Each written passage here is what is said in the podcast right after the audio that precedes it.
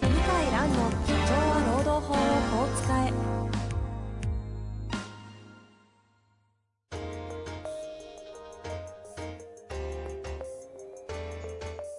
法律の下で展開されるビジネスの世界ポッドキャスト「社長は労働法をこう使えば」弁護士の向井蘭が経営者の立場に立って経営者が知っておくべき労働法の基礎だけでなくビジネスに関する法律の問題を分かりやすく解説します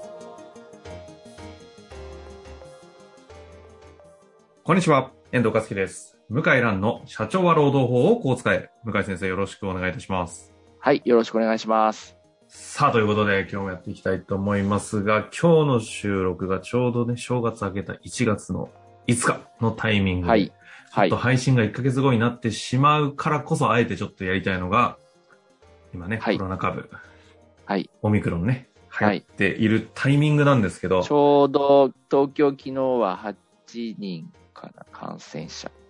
ですね。はいで、全国1000人超えが言われて、沖縄がマンボウ出たってことですかそうね。ですね。だオミクロンに置き換わりつつあって、もう防ぐのは無理だな、みたいな状況に今、なりつつおるあると。嵐の前の静けさみたいなそうで感すじねで。すね。というタイミングで、あえてこのタイミングだからこそ、コロナと労働問題の関係性における、ちょっと短い未来予想をそうですね。はい。いきたいとやって思みいたいまとす。思います。なかなか勇気あるね、企画を自ら立てるという向井先生ですけど。はいそうですね。おそらく、東京は1月中に1000人超えるんじゃないかなと、感染者。お今全国1000人ですからね。はい。1000人超えて、緊急事態宣言を岸田総理は発令するんじゃないかと、1月まあ中。確かに出そうですね。早めにやりそうな気がうんします。うん。はい。で、ワクチンの前倒しを急いで進めて、うん。で、お飲食店は夕方8時までとかですね、になって、で、一気に街から人が消えるという、また戻る感じのまイメージですたか。、本当嫌になっちゃいますけどね。それが始まるんじゃないかなと思います。なるほど。ただまあ、あの、補助金、助成金は速やかに出すことができるようになってるので、はいはい。まあまた補助金、助成金を申請して、お店も休業して、従業員の雇用も、まあ一応、つながるんじゃないかと思うんですけど、まあやっぱりうんギブアップしたり閉店するお店とか、施設とか会社が出て、労働問題も1月2月に結構起きるんじゃないかな、という気はします。ここにおける労働問題は、これまで起きた労働問題がまたぶり返すという感じですかそれとも新たな新た形なででっすてねいう意味ですか新ただと思いますね。新たなというのは。例えば、まあ、パート、アルバイトの休業手当を払ってくれないっていうのは、くすぶってまし、まあ、くすぶってましたけど、今今までも、うんうんうん。今回、表面化するんじゃないかなっていう気はしますね。ああほうほ今もう、むしろ、忙しくって、人手不足で、どんどんパートアルバイト募集してるじゃないですか。うん飲食店とか東京は。時給が1300、1400とかね。でこれが一気になくなるから、おそらく揉めると思います。うあうん。あ、もうメー復ル活したと思ったタイミングで雇用したものの、はい。瞬間の売り手市場がまた止まった瞬間に、雇用が止まり、止まって、1月下旬、2月、3月ぐらいは問題が起きるんじゃないかな、という気がします。え、ここにおいて、ね、休、休業の問題、パート、アルバイトで出そうってことですか、で、そうですね。はいマジはい。てか逆に今まで出てなかったのは、まあ、やっぱりパートアルバイトの人は、そこまで請求しようって思わないんですよね。そうですよね。うん。が、なんでこのタイミングで出そうという予想なんですかだんだんこう、あれなんで私たちもらえないのっていう、こう、社会の空気がありますあります。はえ、い。それって何ツイッターとかですかど、どの辺いでや、お感じるんで客すかさんからの相談に入ってるんですよ。あと、えほとんどの人は請求してこないんだけど、この人だけ請求してきたとか。ー、うーんあ出るてるんだ。出てる出てる。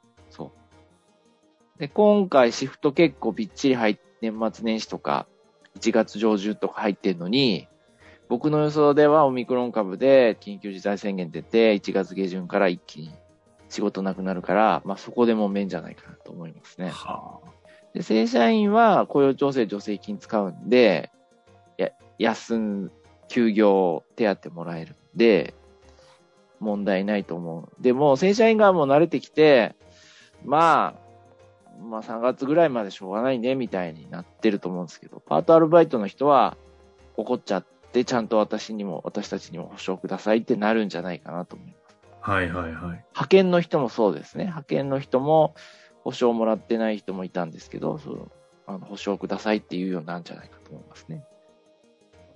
その場合って、今までもその話、あの、アルバイトパートの給はい。休業保障したことありますけど、基本支払いを拒否る、拒否るというか、会社側には、その交渉余地はないですかえっ、と、まあシフトが入ってる分は払うと思うんですけど、2月3月分はシフトがないから払わないよって会社がやっぱ多いと思いますね。うんうんうん。でも実際は、まあもう裁判例も2つぐらい出まして、払わないといけないと、過去の実績があればですね、という、まあ判決が出てますので、あの、やむを得ない、払わざるを得ないんじゃないかと思いますね。うん。雇用調整でどうにか対応していきながらえてるところに、アルバイトパートの休業保障になった瞬間に支払えなくてっていうそ危機は、なかなか切実な問題になりますそうでう。すようね。ん。まあこれも変わると思うんですけどね。今、過渡期なんですよね。払うようになると思いますよ、いずれ。もうん。はい。あ、国がって意味ですかいやいや、あの、じゅあの会社が。会社側が。はいあー。なるほどですね。ちょっとここあんまりあ煽りすぎると怖いような話なところではありますけど。うん。あとはやっぱ倒産が増えるだと思いますね。1月、2月、3月。我慢してきて、もう我慢の限界だってあいうことで、倒産が1月、2月、3月こう増える。借り入れしてるじゃないですか、いっぱい。あ、はい。もう返せないぐらいの金額に。あ、コロナ融資。そうですね。はいはい。はい。だから、まあ、倒産する会社も結構出んじゃないかなという気はしますね。うんうんうんで、まあ、あとは、その、ネット、まあ、裁判所もそうなんですけど、インターネットで仕事するっていう、あの、今裁判もインターネットでやるようになってますかそうら。ですよね。去年おっしゃってましたよね。はい。それがもう定着するっていう、テレワークも。オミクロン株はやらざるを得ないんじゃないですかね。感染力すごいので、他の国では。いやー、重症になんないからいいよっていう人は日本人少ないと思って。結構一斉に大企業含めてテレワーク1月にガラガラになると思います、ね。一気にまた戻しますね。戻すと思うけどなうーん。結構オミクロン株うちの会社で出たって言ったら大騒ぎじゃないですか。 あです、ですあまあ、よね今。のタイミングだと、そうですね。出ちゃったって感じの時期ですからね。でももう一気にまあ食事、会食、あの、いろんな会合とかもやめてネットに切り替えよう、在宅ワークに切り替えようってなりますよね。うんうんうん。だからそうなるので、東京なんかはもう全くガラガラになるけど、インターネット関連の、まあ EC とか、うん。はい。ええ。あれは活発になるでしょうね。在宅、テレワークとかは活発になるでしょうね。まあなるほどです私ねもズームで、もうセミナーもズームですからね。半分以上は。も、もうすべ、もともと。だから、あんまり関係ない。なんかオンライン、オンラインの講演とかセミナーになった瞬間に、これまで基本的に物理的制約があったので、人数制限ってあったのが、オンラインになった瞬間に人数制限不要じゃないですか。するだそうけです無駄という無か。駄。ああれもまたなんか、し集客する側の立場からしても、何をもってし集客概念が変わりましたよね。 変わりましたね。同じことやってんですけども、別のことやってる感じですね。そうそうそうそうう。ん、だから無料になりやすいですね、あとね。あ、そうだ、もう。無料。そうですね。情報というものに対しての相対的価値が一気に落ちましたよね。だから公演で、公演を収入にして、知ってる人はうん大変だと思います。確僕かにそうじゃないから、だから、むしろプラスが多いんですけど。あのそうですよね。うん。だから無、無料でもいいけど、講演回数が増えることで、その、本業の方に、まあ、認知とかね、しあの、い繋がろっんてきまなす、けど。はい、集客になるんですけど、なので、結構1月、2月でトラブルとか、まあ、うんネット、また在宅勤務とかに変わったり、大きな変化があるんじゃないかなと思います。なるほどですね。なはのいで、パートアルバイトの休休業保障の話と、はい、まあ、倒産が増えるだろうということと、はい、最後のオンラインのとこですね。はい。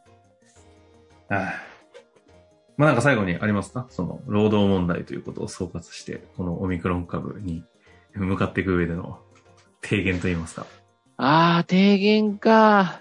まあ、やっぱり、いつ終わるかわかんないから、もうこういうことあることを前提に、経営するしかないですよね。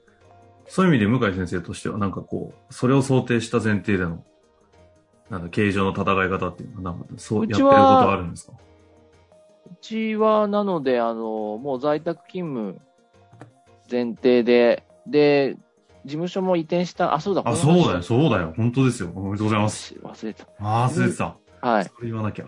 フリーアドレスにしたんですよ。はあそこね、まず。てか、そもそもね、移転がね、かなりでかいとこ移転してましたよね。い。そうですね。あの、倍になりましたね、大きいさが。やー、このタイミングでやっぱり移転するとかするんですね。あの、本当に、すごいいい物件があって。はい。